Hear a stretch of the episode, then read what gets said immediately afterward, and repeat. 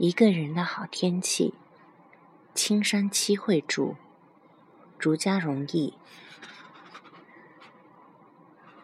春天，一个雨天，我来到了这个家。有间屋子的门楣上摆着一排漂亮的镜框，里面全是猫的照片。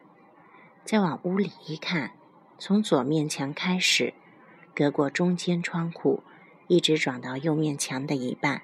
又挂了块一圈猫的照片，我懒得去数多少张了。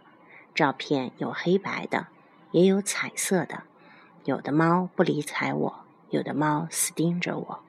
整个房间就像个浮看，令人窒息。我呆呆地站在门口，这围脖真好看呐！身后有人捆我的针钩围脖，回头一看，一个小老太太。正凑近围脖，眯着眼睛细瞧着。他拽了一下日光灯的灯绳，咔嚓一声，屋里立刻充满了白色的光线。随后，他打开了窗户，窗外小院篱笆墙对面就是地铁站，中间只隔着一条小路。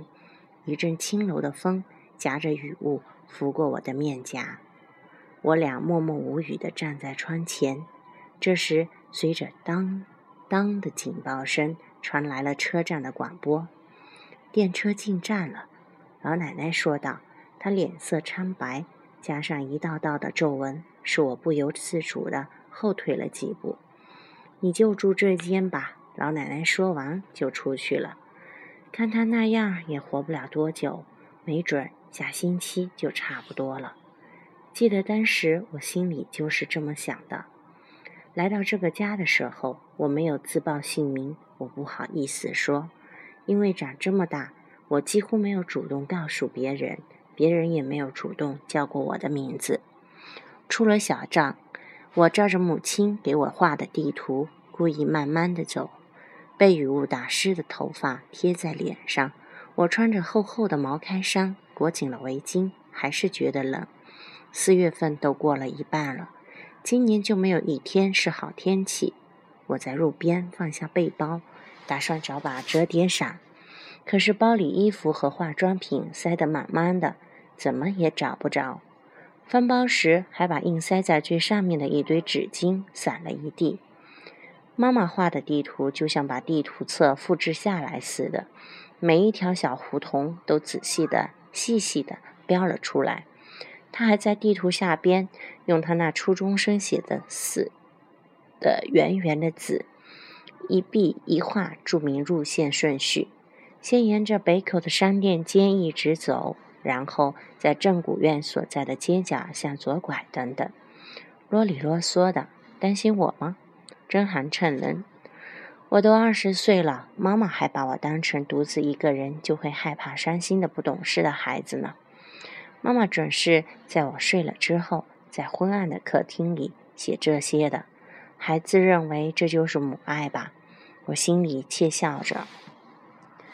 我用拇指把因湿气而变得皱皱巴巴的信纸刮平，字迹已经模糊了。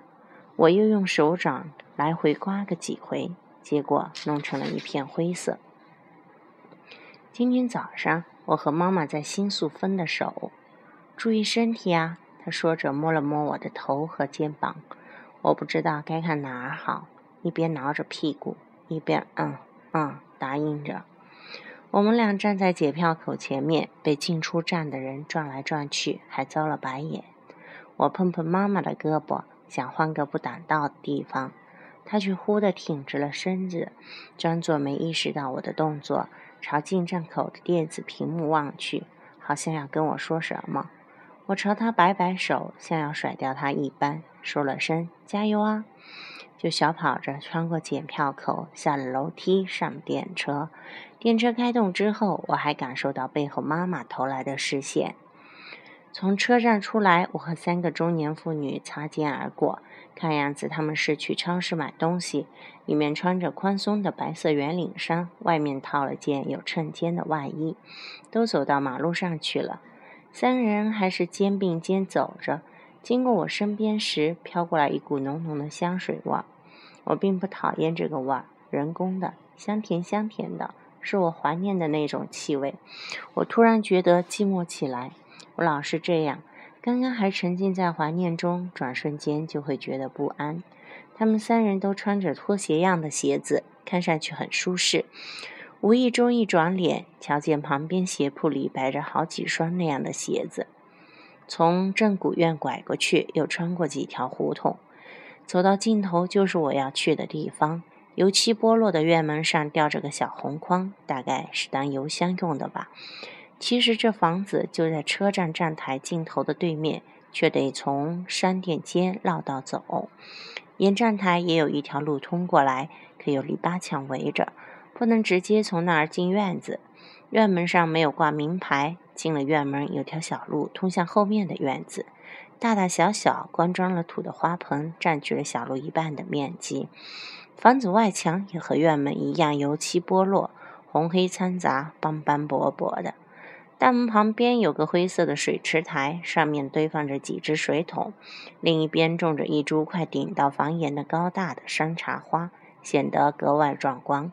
叶子被雨打湿了，绿油油的，粉红色大花点缀其间。山茶花这个季节开花呀，我心里暗想，真不想来这儿呀。我怀着真情实感，把心里想的话说出了声。